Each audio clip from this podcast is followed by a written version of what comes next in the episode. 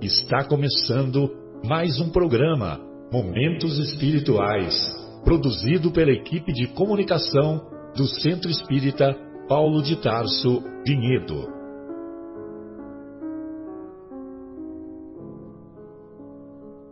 Se guardas contigo o estigma do sofrimento, indagando pela solução dos velhos problemas do ser e da dor, se percebes a nuvem que prenuncia a tormenta e o vórtice traiçoeiro das ondas em que navegas, vem conosco, estudemos a rota de nossa multimilenar romagem no tempo, para sentirmos o calor da flama de nosso próprio espírito a palpitar e morredouro na eternidade, e acendendo o lume da esperança, perceberemos juntos em exaltação de alegria que Deus, o Pai de infinita bondade, nos traçou a divina destinação para além das estrelas. Iniciamos mais uma edição do programa Momentos Espirituais. Hoje conectados com os meus amigos Mauro, o Marcos, o Fábio, o Egimar, daqui a pouquinho a nossa querida Adriana. E hoje estudaremos na primeira parte o capítulo 2 de O Evangelho segundo o Espiritismo, Meu reino não é deste mundo. E também na segunda parte do programa estudaremos, ou melhor, iniciaremos o estudo da obra Há Dois Mil Anos. E para começar o nosso estudo e para nos harmonizarmos com, a, com os amigos espirituais, nós vamos pedir então para o nosso querido Egimar fazer a, a prece inicial. Pois não, Egimar? Então vamos elevando os nossos pensamentos a Jesus, nosso Mestre Maior, agradecer a oportunidade de estarmos aqui juntos nesse estudo, nesse aprendizado, que possamos estar amparados pela espiritualidade maior e que possamos transmitir aos nossos ouvintes o melhor que temos de nós, a tudo aquilo que estudamos e que, que esses ensinamentos possam ser úteis a todos aqueles que estiverem nos ouvindo. Que o Pai nos ilumine hoje, agora e sempre. Que assim seja. Muito bom, que assim seja. Bem, amigos, então hoje nós vamos estudar o capítulo 2 de O Evangelho, Meu Reino Não É Deste Mundo, e é, os primeiros capítulos que o Kardec colocou nessa obra magnífica ele colocou, ele deixou evidente os princípios básicos da doutrina espírita. O primeiro capítulo, Não vim destruir a lei, não vim destruir a lei de Moisés. A lei de Moisés é o monoteísmo, é o Deus único, o Deus bom, o Deus justo. E no segundo capítulo, Meu reino não é deste mundo, o princípio é a imortalidade da alma, ou seja, esse ser pensante que habita o nosso corpo, habita o nosso corpo enquanto enquanto o nosso corpo cumpre com as suas funções biológicas, só que esse ser pensante, quando se extingue a função biológica do corpo, esse ser pensante continua existindo em outra dimensão, em uma outra dimensão que é invisível para a maioria das pessoas, apenas, vamos dizer assim, os médiums videntes são capazes de ver a, as consciências, de ver ser, os seres pensantes que sobreviveram ao corpo e, por essa razão, o Kardec colocou esse segundo princípio: meu reino não é deste mundo. O terceiro princípio que veremos na próxima semana, há muitas moradas na casa de meu pai, é o princípio da pluralidade dos mundos habitados. E assim por diante, né? Nós vamos estudar um a um. E para preservar as palavras do Mestre, nós vamos encontrar lá no capítulo 18 das anotações do evangelista João, nós vamos encontrar a, aquela passagem em que, em que Jesus é entregue por Judas aos sacerdotes judeus e também à autoridade romana, e, e aí, inclusive, tem aquela passagem em que Pedro ah, desembainha a espada e tira, pelo menos parcialmente, a orelha do, do soldado Malco, e, e aí, nesse clima, Jesus acaba sendo preso, e a partir do capítulo 28, do, do versículo 28 do capítulo 18, é o trecho que eu vou ler. Então, lá no, no evangelista João, encontramos a seguinte maneira, a seguinte, a seguinte escrita. Então conduziram Jesus de Caifás para o pretório. Era cedo, e eles não entraram no pretório para que não se tornassem impuros, mas pudessem comer a Páscoa. Os, os, é, os judeus na época, né, sobretudo os sacerdotes, eles não entravam na casa dos gentios porque isso os tornava impuros. Então Pilatos se dirigiu para fora em direção a eles e diz: Que acusação trazeis contra este homem? Em resposta disseram-lhe: Se ele não fosse malfeitor, não te entregaríamos ele. Disse-lhes então Pilatos: Tomai-o vós e julgai-o segundo a vossa lei. Disseram-lhe os judeus: não nos é lícito matar ninguém, para que se cumprisse a palavra de Jesus, que dissera, indicando o tipo de morte que estava prestes a morrer. Pilatos então entrou novamente no pretório, chamou a Jesus e lhe disse: Chamou a Jesus e lhe disse: Tu és o rei dos judeus? Respondeu Jesus: Tu dizes isso de ti mesmo ou outros te disseram a respeito de mim? Respondeu Pilatos: Acaso eu sou judeu? O teu povo e os sumos sacerdotes te entregaram a mim. Que fizeste? Respondeu Jesus: O meu reino não é deste mundo.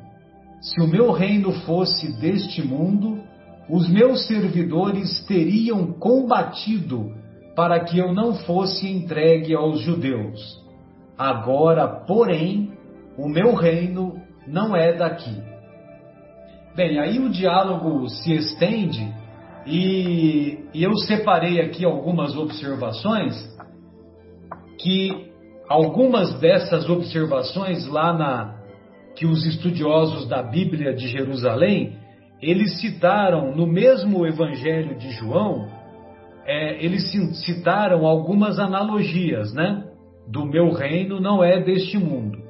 Então, lá no capítulo, no capítulo 1, do versículo 10, o evangelista assim se expressa: Ele estava no mundo, e o mundo foi feito por meio dele, mas o mundo não o reconheceu. No, no capítulo 8, versículo 23, nós vamos encontrar: Ele, porém, lhes dizia: Vós sois daqui de baixo, e eu sou do alto. Vós sois deste mundo, eu não sou deste mundo. E, e nesse momento, Jesus responde porque alguns judeus, no versículo anterior, no versículo 22, interpretaram que Jesus iria matar-se. Vê se pode um negócio desse, né? Você acha que Jesus ia se matar? Mas Jesus havia feito um comentário e eles, e eles supostamente concluíram que Jesus iria se matar. E no, no capítulo 12, versículo 32, o João escreve assim: E quando eu for elevado da terra, atrairei todos a mim. Todos devemos entender todo homem, devemos entender tudo, as instituições, tudo. Muito bem, então eu fiz aqui um pequeno comentário que é baseado na, na mensagem que é baseado na mensagem uma, é, do livro Irmão, escrito pelo Emmanuel, né? E, e nesse livro, é, relativo a essa passagem, é, o Emmanuel faz um comentário e eu procurei colocar com as minhas palavras, né? Eu, eu vou mandar para vocês depois o, o link dessa mensagem.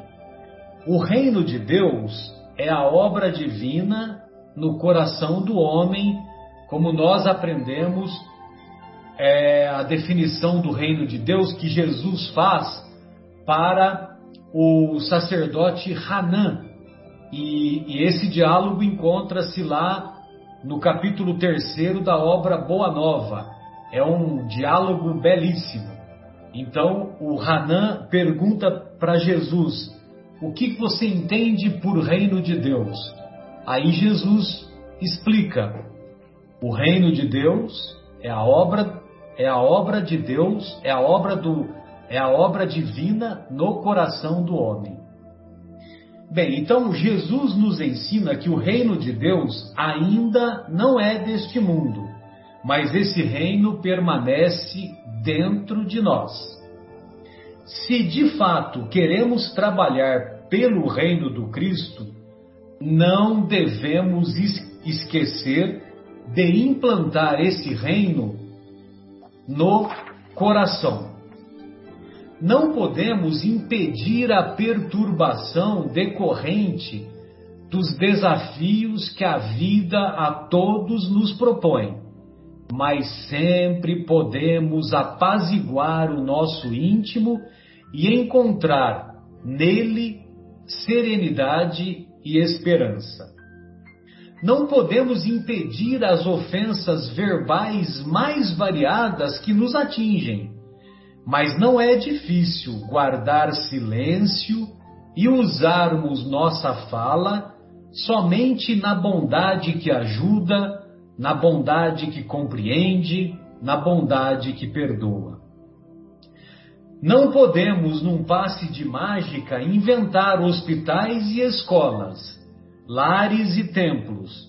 Contudo, podemos socorrer o parente desaparecido, podemos amparar a criança infeliz, podemos consolar o velhinho anônimo, usar frases amigas para auxiliar o ignorante ou encorajar o irmão doente. Não podemos, às pressas, impedir o mal, impedir a trajetória do mal. No entanto, podemos nos dedicar ao bem constantemente. Para isso, precisamos nos amparar, nos revestir da boa vontade. Lembremos, o valor de nossa existência é proporcional ao valor que a nossa vida representa para aqueles que nos rodeiam mesmo que as circunstâncias da vida não nos sejam benéficas, procuremos ajudar sempre. Deus, a seu tempo, se manifestará e abençoará o nosso sacrifício. Realmente, não podemos ficar aguardando o reino de Deus na terra de agora, mas, desde já, podemos iluminar o reino de Deus que está dentro, dentro, dentro, dentro, dentro, dentro de cada um de nós. Então, essas eram as minhas considerações e eu gostaria de ouvir o que o nosso Egimar preparou aí para nós, Egimar. Oi, amigos, tudo bem? É sempre uma alegria estar aqui com todos vocês, aprendendo juntos, né? É, vamos tentar então explorar um pouquinho essa passagem do Evangelho de João, é, que é tão, tão rica em ensinamentos, né? Se o reino de Jesus, se o reino que Jesus se refere não é deste mundo, né? É, a gente pode interpretar que Jesus está falando a respeito do mundo espiritual, né? que é a vida futura para todos nós que estamos aqui encarnados. Essa vida presente é apenas um momento de aprendizado e de aperfeiçoamento da nossa vida espiritual, que é eterna. Como, diz, como dizem aí na linguagem popular, né? ninguém fica aqui para semente, né? todos nós retornamos para pátria espiritual. Né? Podemos considerar essa vida no nosso corpo físico como uma viagem que está sendo feita pelo nosso espírito. Quando nós chegamos aqui, né, no nosso nascimento, nós trazemos junto conosco uma bagagem, né? E quando nós retornamos, nós voltamos com outra bagagem. E nós levamos de volta aquilo que nós conquistamos aqui. Só que nós temos que prestar atenção pois nessa bagagem nós só levamos e trazemos os bens espirituais. Não entram nessa bagagem os bens materiais conquistados aqui na Terra. Títulos, posição social, né? Isso não entra na nossa bagagem. Mas entra os nossos aprendizados, o nosso conhecimento, as nossas ações. As nossas ações boas se transformam em crédito e as que não são boas se transformam em débito. Mas o que acontece na prática com a maioria das pessoas, né? com a maioria de nós? Uma vez encarnados aqui na Terra, nesse mundo físico, né? acabamos esquecendo que o nosso objetivo principal é a evolução do nosso espírito imortal. Acabamos dando menos importância para a conquista desses bens espirituais, né? que vão nessa nossa bagagem, né? E acabamos concentrando o nosso esforço na conquista dos bens materiais, na satisfação dos prazeres, dos vícios, na satisfação do orgulho, do egoísmo e da vaidade. E quando chegamos, retornamos lá ao plano espiritual, se a mala está vazia, né? Bate aquele desespero, aquela tristeza, de não ter aproveitado bem a oportunidade que a vida que nós recebemos, né, dessa oportunidade que o nosso Pai Celestial deu para gente.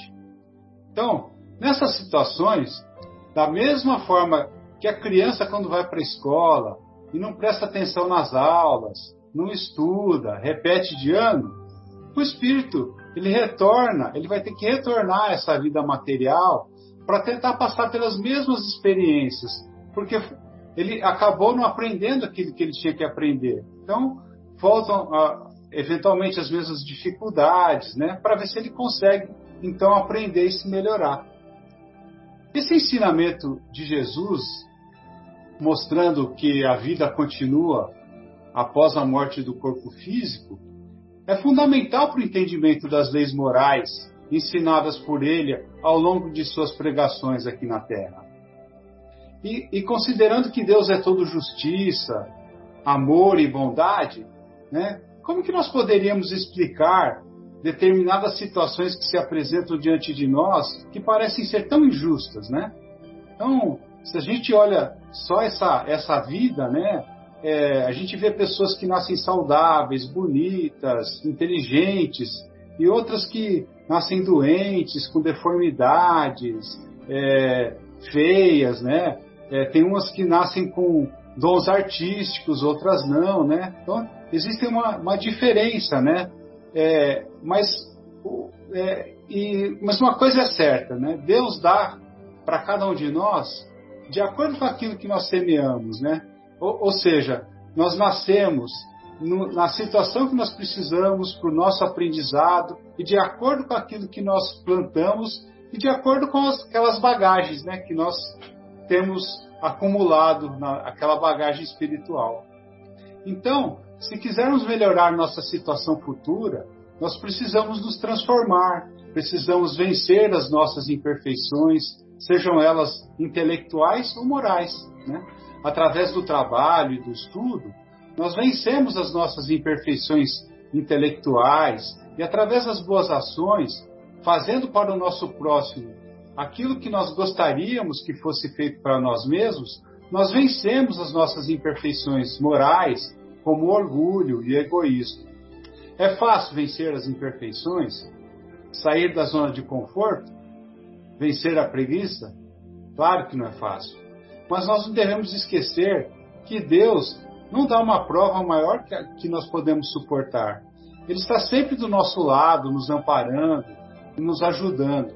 E se nós nos dirigirmos a Ele através da prece, com humildade, sem revolta, Ele vai nos ajudar, vai nos dar força para suportar essas dificuldades e iluminar nossos caminhos, para podermos seguir na direção certa, na, na, na direção da felicidade, do progresso. Quando Jesus veio trazer esses ensinamentos, né, é, os judeus, que eram na essência um povo pastor, muito rude, muito simples, não tinham uma ideia muito clara do que era a vida futura. Eles acreditavam nos anjos, mas não sabiam que nós, os espíritos, homens, né, encarnados, mas espíritos, no, no final das contas, poderia, poderíamos, poderíamos um dia evoluir e participar dessa felicidade angélica. Para eles, aqueles que seguiam os ensinamentos de Deus eram recompensados pelos bens terrenos, tinham boas colheitas e teriam vitórias sobre os seus inimigos. As calamidades públicas, pelo contrário, como as secas, as doenças e as derrotas para os, é, e as derrotas para os inimigos, eram os castigos da desobediência. Foi aí que Jesus veio revelar a existência do mundo espiritual, onde a vida, onde, onde a vida do espírito continua e a justiça de Deus se realiza. Esse, é o, esse mundo é o seu reino para o qual ele voltaria ao deixar a terra. E eu queria, só para fechar, né, no, no, no, final dessa passagem de, de, de João, que o Marcelo é, comentou, tem um trechinho que ele fala, né, que aquele que pertence à verdade escuta a minha voz, né? É, o que isso significa, né, no meu entendimento, né? Isso significa que, as, que somente as pessoas simples e humildes é, conseguiriam entender a mensagem que ele veio trazer. Os orgulhosos e os vaidosos não conseguiriam entender, pois esse, esse tipo de sentimento afastam o homem da verdade e o distanciam de Deus. Né? Então, essa seria, uma, seria a minha uma breve reflexão né, da, desse trecho aí do Evangelho e espero poder ter contribuído um pouquinho. Abraço a todos. Muito bom. Muito, muito obrigado, Regimar. Ótima, ótima reflexão. Ô, ô Mauro, eu gostaria de ouvi-lo, querido. O que, que você separou aí para nós? Boa tarde, então, queridos amigos, ouvintes. É, mais uma vez, como eu digo sempre, uma alegria poder estar junto com vocês aqui para a gente estudar mais um pouquinho. Então, eu, eu comecei a pensar numa coisa há bem pouco tempo e eu queria compartilhar um pouco com vocês isso. É, veja que o, o plano divino é tão perfeito que eu acho que esse capítulo aqui é um dos capítulos, não digo mais importante, mas é um capítulo que chama a atenção de todo mundo, não de espíritas, mas de todos os que acreditam em Jesus, para algumas verdades que deveriam ser reveladas. Então, por que, que eu digo que chama atenção? Se a gente comparar com um filme ou com uma peça de teatro, a gente sempre tem algumas partes que se juntam para que a gente possa entender o contexto total. E, e aqui nesse capítulo eu vejo que a gente poderia dividir em três partes aquilo que chama a atenção de Jesus para o mundo. Então, uma primeira parte que eu acho seria a, a prisão de Jesus, depois o interrogatório de Jesus e a morte física de Jesus. Porque eh, se a gente assistir um filme sobre a vida de Jesus, nós vamos ver que esse trecho é o trecho que dá impacto, né? É um trecho que, mesmo quem não acredita em Jesus, já assistiu esse filme, já viu essa cena, tem essa cena na cabeça e é isso que, que ficou marcado, né? Então, se a gente, eu não vou falar da prisão porque é uma, é uma, uma parte longa, mas é interessante porque, na verdade, a prisão de Jesus é como se fosse um cenário armado pela divindade, né? Para que nos chamasse a atenção inicial. É, na verdade, se a gente refletir sobre a prisão de Jesus, por que prenderam Jesus e como Jesus foi levado a Pilatos, né? A gente vai ver que Jesus era um, em termos atuais, era um pepino para os judeus, né? Então eles queriam condenar Jesus, não tinham muito como condenar Jesus. Quando ele vai para o Sinédrio, e o Sinédrio, que era chefiado por Caifás, tinha uma assembleia de 75 pessoas, ele chegou à conclusão que o crime de Jesus não era passível de morte, né? Era um, era um crime de menor importância. Mas aí eles conseguem armar um cenário como se Jesus estivesse querendo criar um novo reino e isso seria uma, uma ameaça para o Império Romano, né? Então eles acabam levando Jesus a Pilatos para que Pilatos o julgue. Mas mesmo assim Pilatos acha que não era caso de ele julgar. Ele manda para Herodes, Herodes manda de volta para ele, né? Aí ele fala: "Bom, não tem jeito, eu vou ter que que cuidar desse homem aqui, né?" Mas isso daí é uma outra história, é longa, não vale a pena a gente se alongar. O que chama bastante atenção, é o que está descrito nesse capítulo, é o momento do interrogatório, né? É aquela cena do interrogatório.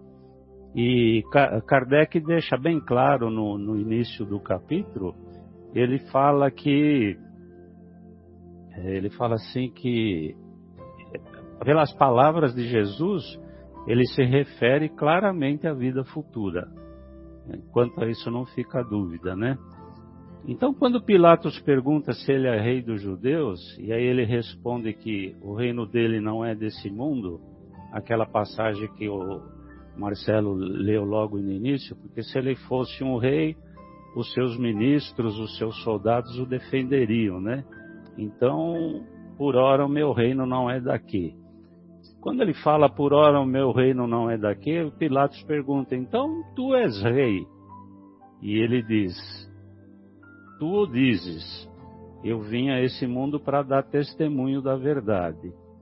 Aí eu, eu, eu vi uma colocação do Haroldo Dutra Dias que eu achei muito interessante sobre, sobre essa fala de Jesus. E, e aí ele, ele faz uma reflexão da seguinte forma, que, que Pilatos não entendeu o que Jesus quis dizer. Porque ele via as coisas de uma perspectiva material. Ou seja, quando ele pergunta para Jesus se ele era rei dos judeus, ele estava com referências humanas e não referências espirituais. E, e, aí a gente vê que até hoje muitas pessoas que veem Jesus só pelo ponto de vista material não, não conseguem vê-lo senão como um revolucionário galileu. Por isso Kardec tem um, tem uma parte nesse evangelho que ele chama o ponto de vista, e, e é para a gente refletir sobre que ponto de vista a gente vê Jesus, né? De um ponto de vista humano ou de um ponto de vista espiritual? Simplesmente a visão material ou de um ponto de vista dos seus ensinamentos, dos seus exemplos, sobre sua vida transcendente, sobre a vida futura, sobre a vida eterna, né? Uma outra colocação interessante que o Haroldo faz, ele diz assim: Eu vim dar testemunho da verdade. Veja como ele coloca a palavra de uma forma humilde na sua colocação. Ele não diz que ele que ele é a verdade, como se processa a verdade espiritual. Ele diz simplesmente que ele vem dar testemunho. Aí ele faz uma colocação jurídica, né? Que o testemunho não é quem emite uma opinião. O testemunho é aquele que diz sobre o que viu. Ele presenciou um fato e por isso ele dá testemunho daquilo. Então ele ressalta a, a humildade de Jesus em dizer que ele está lá simplesmente pelo que ele viu do Pai. É, uma citação que, que complementa, que está no capítulo 5, é, que está intitulado como o Advento do Espírito da Verdade, ele diz mais ou menos assim, né? Eu venho como outrora entre os filhos desgarrados de Israel, trazer a verdade e dissipar as trevas. Escutai-me. O Espiritismo, como outrora, a minha palavra, deve lembrar aos incrédulos que acima de mim reina uma verdade imutável. E essa verdade imutável é Deus. Mais à frente ele diz assim: Crede e orai, pois a morte é a ressurreição e a vida é a prova escolhida para as virtudes cultivadas que devem crescer e se desenvolver como uma árvore, como o cedro. Então Jesus fala para Pilato numa perspectiva que ele ainda não consegue compreender, sobre que o reino dele não é desse mundo, e sim é, do plano espiritual. E, e aí é onde a gente dá seguimento às nossas virtudes, ou deveríamos dar seguimento às nossas virtudes para um dia chegar na, na perfeição.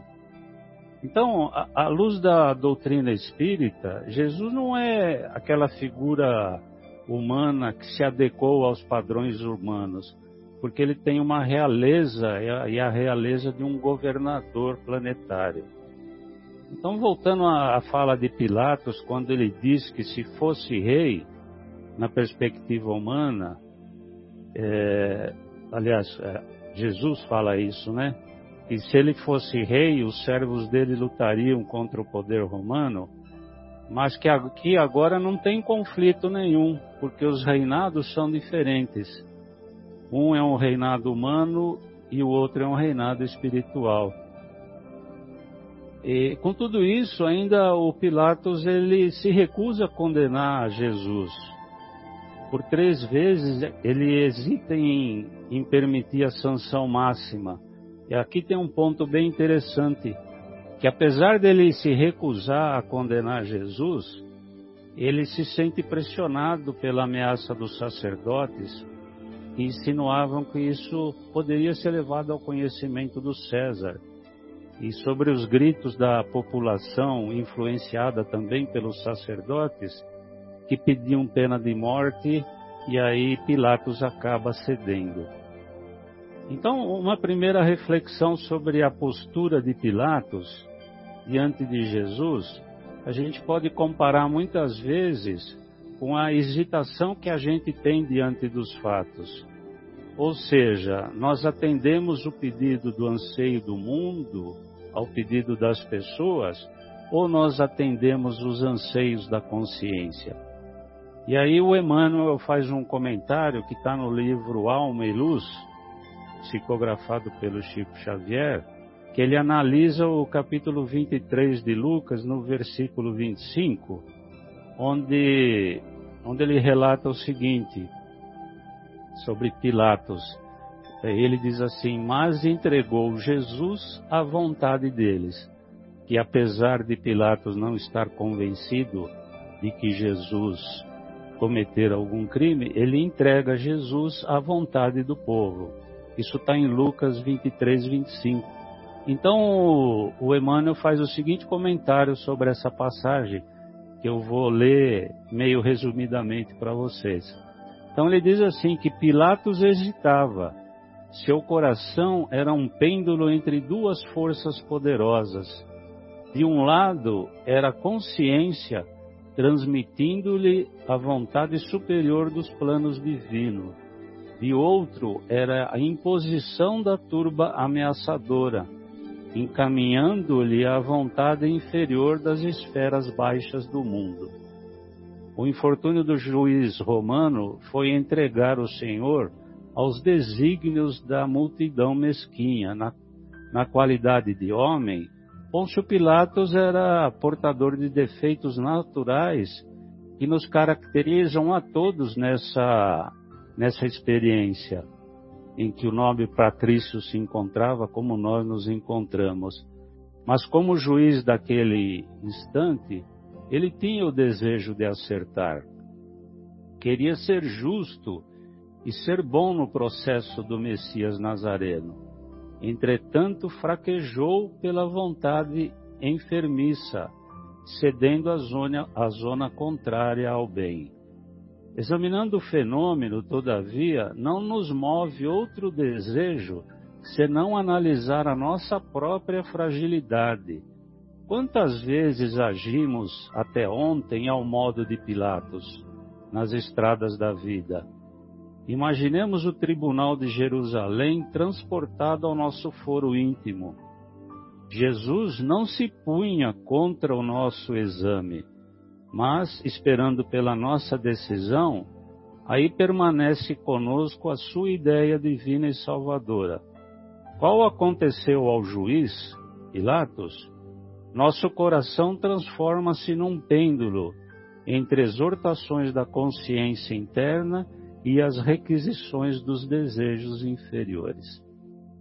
Então, aí a gente vê que Pilatos entrega a Jesus a vontade do povo, é, mesmo dizendo que não tinha nada a, a imputar esse, essa culpa para ele, né?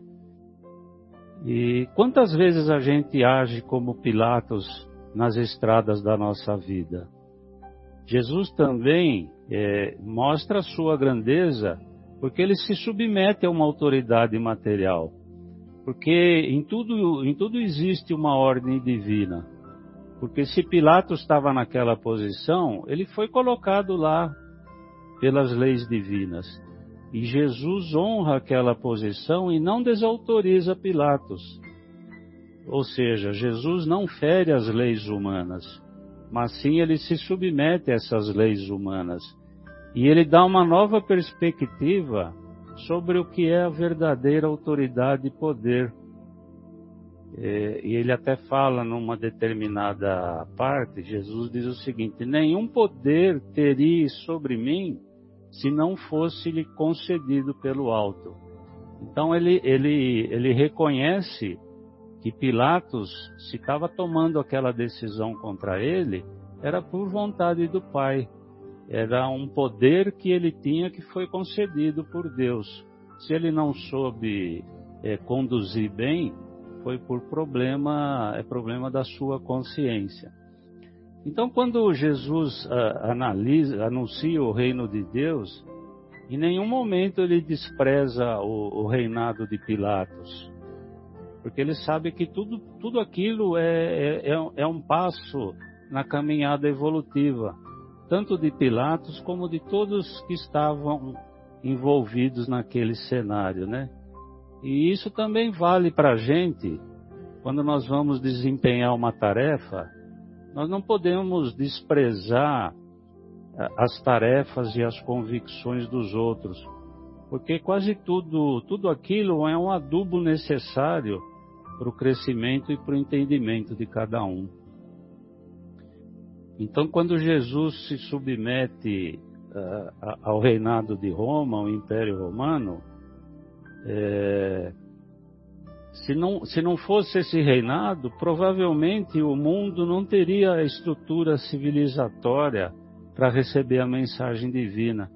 Inclusive, Paulo de Tarso, depois, ele se utiliza dessa estrutura civilizatória que Roma, que Roma implantou para ele divulgar o seu cristianismo. A gente viu no, no livro Paulo de Tarso que por todos os lugares onde, onde Paulo passou, eram tudo, eram todas, digamos, colônias romanas, né? Então a, a Roma montou uma estrutura para que Paulo de Tarso pudesse desenvolver o seu trabalho. E Jesus, como disse no início, ele não desprestigia, ele não desprestigia, melhor dizendo, tudo aquilo que o Império Romano fez. Porque se foi feito aquilo, foi por vontade de Deus. Imagina se, se Jesus chegasse desprezando a autoridade e a construção que Pilatos representava. Então, provavelmente, a palavra dele teria, teria acabado ali mesmo, né? E provavelmente seus ensinos teriam se perdido no passar do tempo.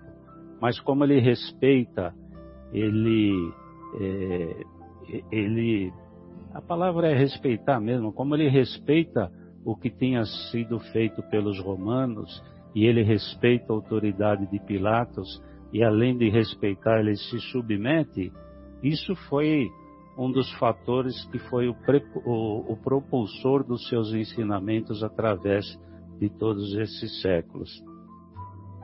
E então só para a gente acabar, provavelmente o rumo da história teria, teria sido diferente se Jesus tivesse se comportado de uma outra forma.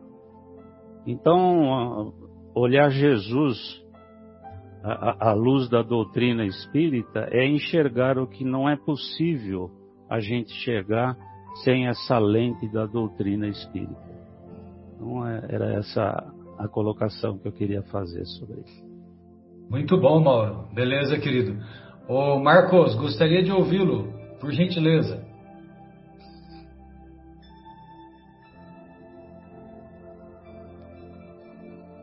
Ô Marcos, precisa habilitar o som, querido.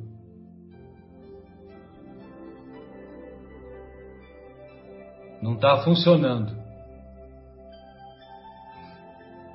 Enquanto você se ajeita, eu vou passar para Adriana, aí depois eu chamo você, tá legal? Oi, Adriana, gostaria de ouvi-la, querida. Olá, pessoal, boa tarde, boa tarde a todos os ouvintes.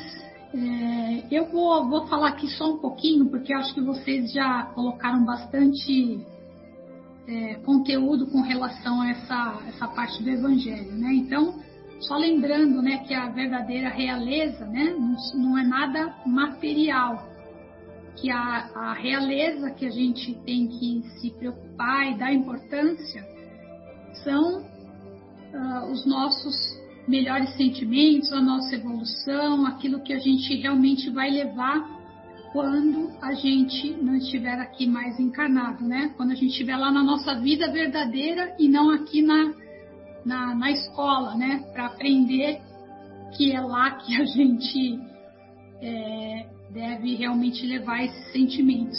E tem uma frase do Chico Xavier, né? Sobre essa parte do, do que a gente realmente possui, né? Da, da, das nossas riquezas, que fala assim: se pouco possuímos, com Jesus no coração é muito, garantindo-nos a vitória do Espírito sobre a matéria.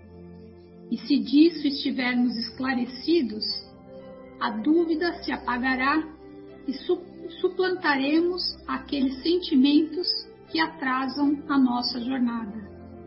Então, se a gente realmente se pensar nessa frase e tiver Jesus no nosso coração, a gente vai estar sempre no caminho certo e, e fazendo aquilo que a gente realmente precisa para nós, né, para nossa melhoria, para nossa evolução e também para os nossos irmãos, né, porque a gente não melhora só para a gente, a gente melhora como humanidade, cada um fazendo a sua parte. Então, que a nossa verdadeira realeza saia dessa nuvem que está tá difícil, né? Às vezes parece que tá muito aquele nevoeiro muito forte, mas na hora que a gente pensar em Jesus, vai ser tão forte que nada vai impedir a gente de enxergar o caminho certo.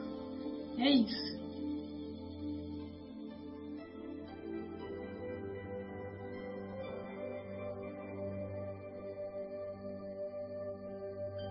Maravilha, Adriana, obrigado.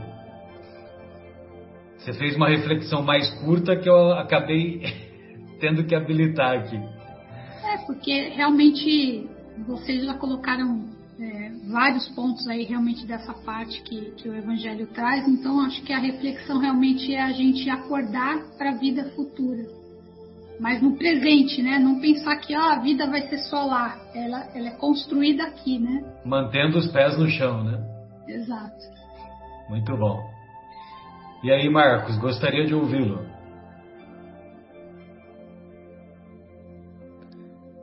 Marcos, não está legal, ainda não estamos te ouvindo.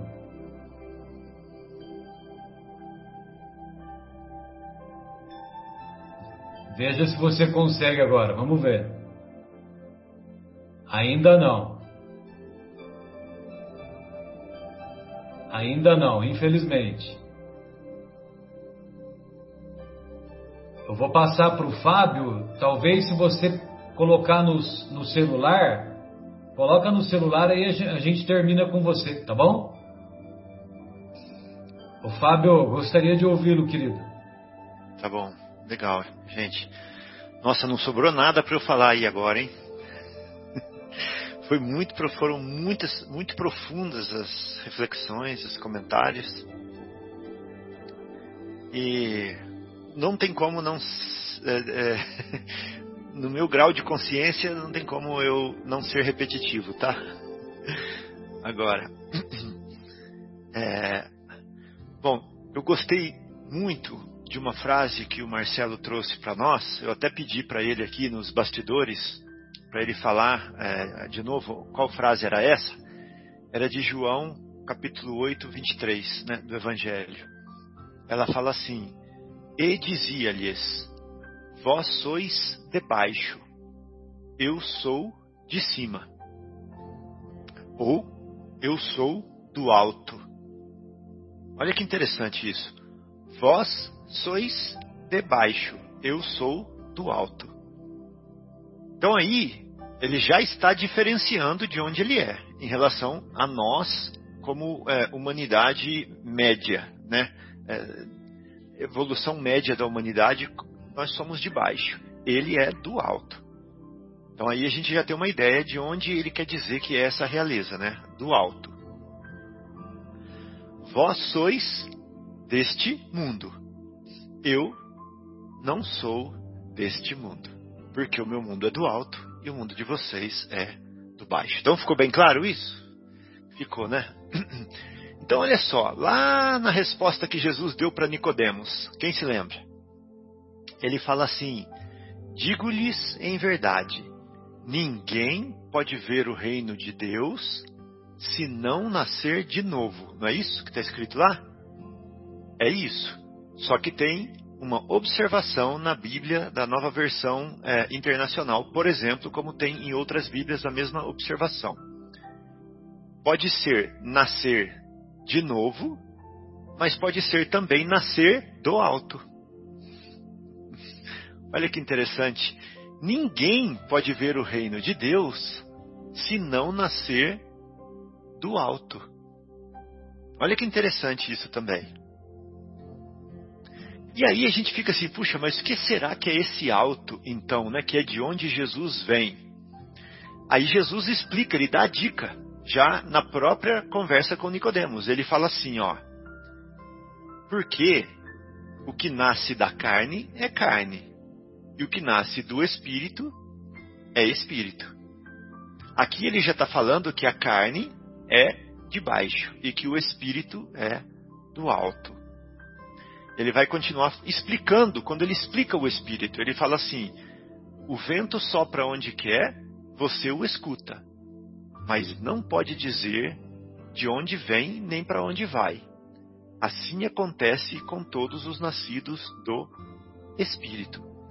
Então ele está falando, ele está separando aqui, né? ele está falando assim: é necessário nascer da água e do espírito, como o Mauro explicou direitinho para nós não tem como escapar da carne. Né? Mas, dentro da carne, nós podemos viver também no espírito.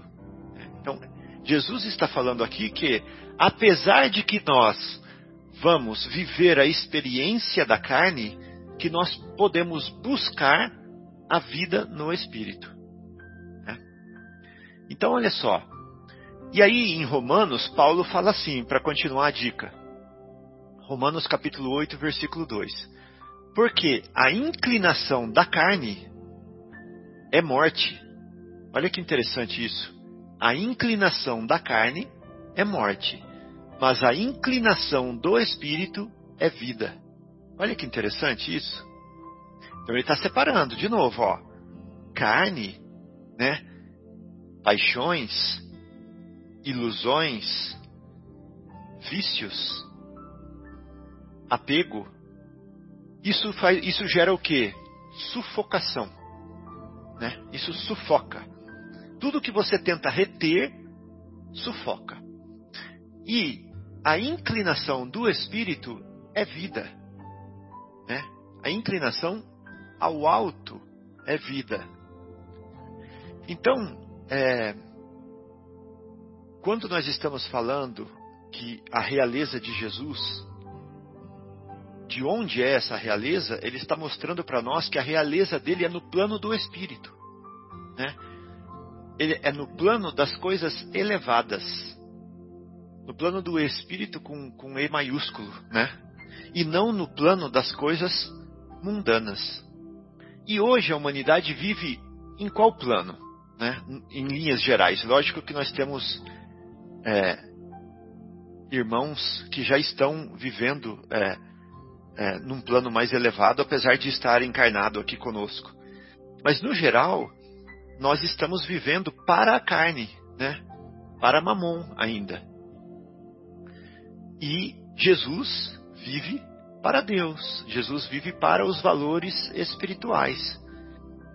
E, como a Adriana deixou bem claro aqui agora mesmo, nas suas poucas, mas é, profundas palavras, é, nós podemos e nós temos as chances de encontrar o reino de Jesus já. Né? Como? Porque nós vamos trazer o futuro já para o presente. Ou seja, desde já eu vou me inclinar para os valores eternos, para os valores espirituais, ao invés de, desde já, tentar reter as experiências, reter as coisas, reter as pessoas, né? E me iludir. Então era isso daí, pessoal. Ah, pequenos comentários também. Maravilha, Fábio. Obrigado aí, querido. O Marcos está disponível? Acho que o Marcos está se ajeitando lá, né? É... Muito bom, mas o que, enquanto o Marcos se ajeita lá, eu acho que vale a pena nós, nos, nós darmos ênfase nessa história né, do, do reino de Deus que se encontra dentro né, de nós. E, e, e nós buscarmos uma, uma maturidade espiritual, maturidade psicológica, de uma compreensão superior de que as coisas deste mundo, as coisas materiais, são transitórias, né? Ou seja, é, colocarmos realmente num segundo plano, colocarmos é, num patamar inferior, né? Vamos dizer assim, a, a, a transitoriedade das coisas materiais. Então, eu acho que a grande, a grande mensagem, a grande mensagem do meu reino não é deste mundo, é a sobreposição do espírito sobre a matéria.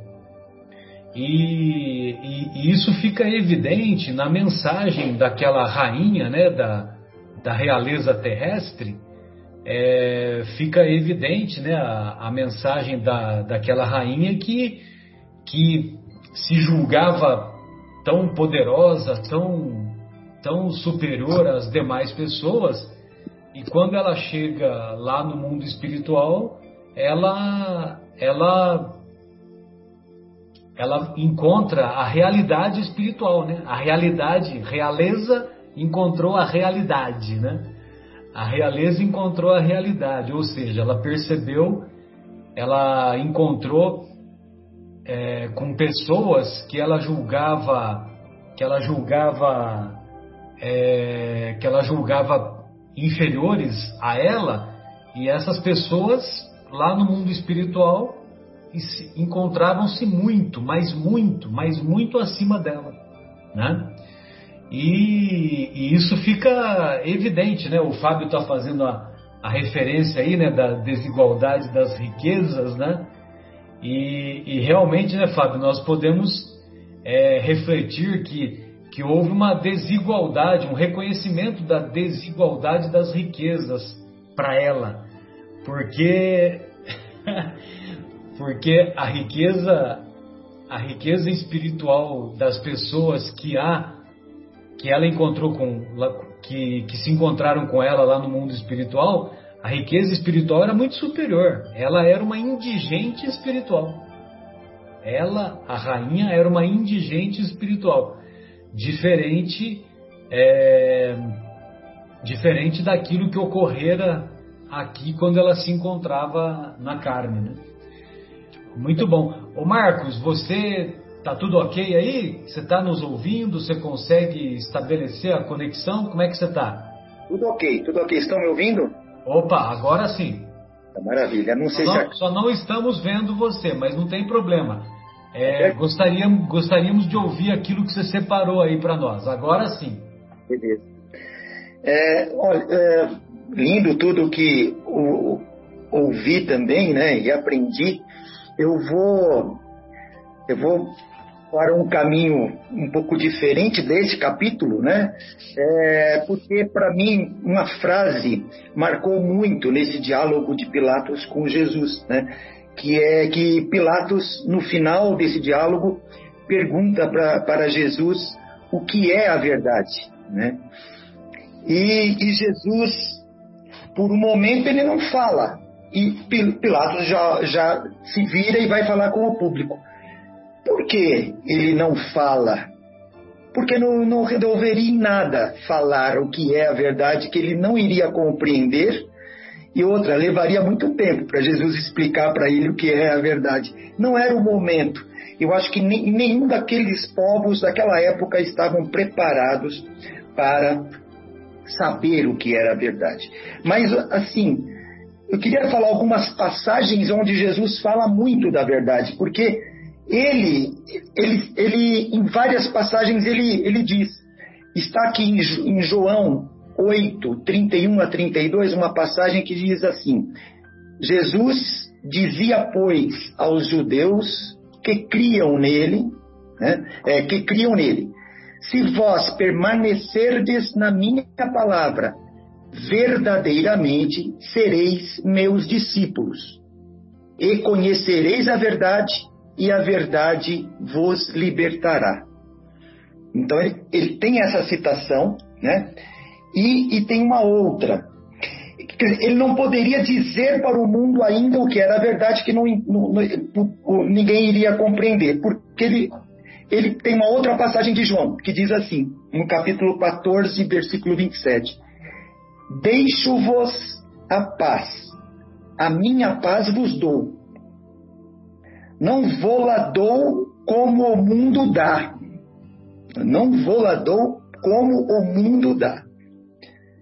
Não se turbe o vosso coração, nem se atemorize. Ou seja, não tenha medo. Não tenham medo dessa verdade. Então, ele ia dar a verdade não como o mundo iria dizer, né, de uma outra forma. Olha outra passagem, que interessante aqui também. É, Está em João 14, 6. Essa é bem conhecida, né? Disse-lhe Tomé: Senhor, nós não sabemos para onde vais. E como podemos saber o caminho? Disse-lhe Jesus: Eu sou o caminho, a verdade e a vida. Ninguém vem ao Pai senão por mim.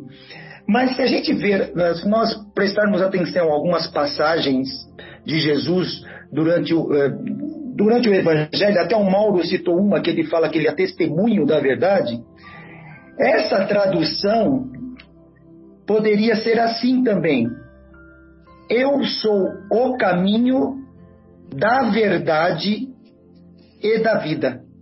Poderia ser, porque também as traduções vieram passando, passando, passando ele não se diz a verdade, ele fala que ele é o caminho da verdade.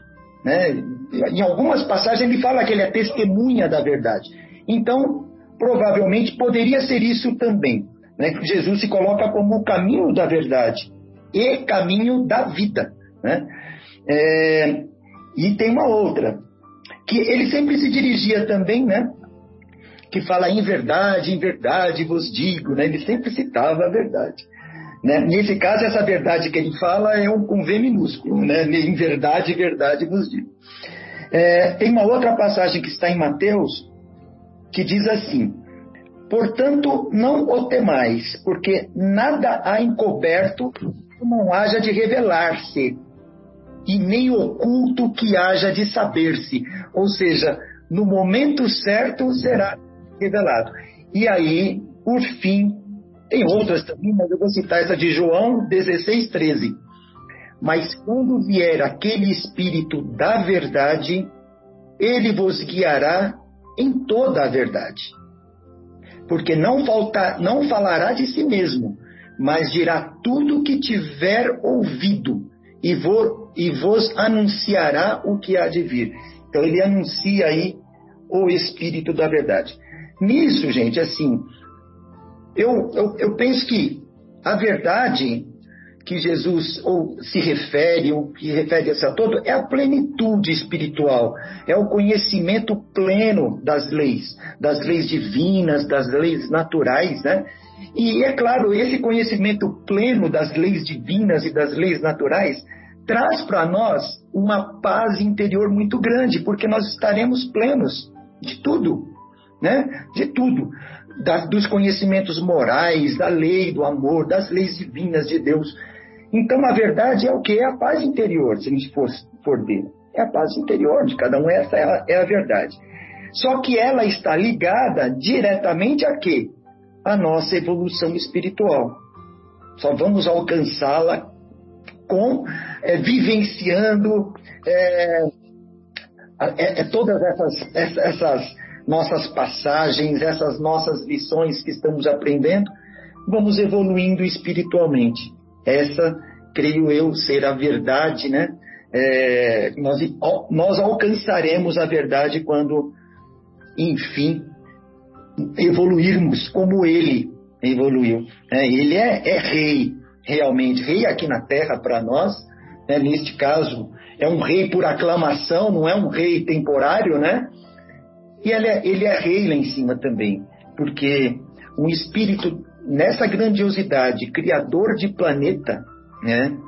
Ele, ele para este orbe e para este é, toda to, to, toda esse, esse, esse, esse universo próximo de nós aqui, ele é rei. Ele é um criador disso tudo, né? Como diz o Marcelão. Ele é o é o chefe, é o rei da bagaça, né? como você diz. Então, ele é o rei. E através dele chegaremos à verdade mesmo. Era isso que eu gostaria de, de falar, de colocar. Se nós nos sintonizarmos com, com mais frequência com ele, certamente esse rei reinará o nosso coração. Com certeza. Da mesma maneira como o Emmanuel nos coloca nos apresenta Jesus na obra A Caminho da Luz como o governador planetário, tomara que nós entremos em sintonia com ele para que ele também governe o nosso coração. Legal. Sim. Pelo menos contribui para a nossa iluminação, né? Sem dúvida. Embora as nossas deficiências. Bem, amigos, alguém gostaria de fazer mais uma colocação? Senão, nós vamos partir para a pausa musical do intervalo. Pode ser então? Então, encerramos a primeira parte do nosso programa e retornaremos após a pausa musical. Até já!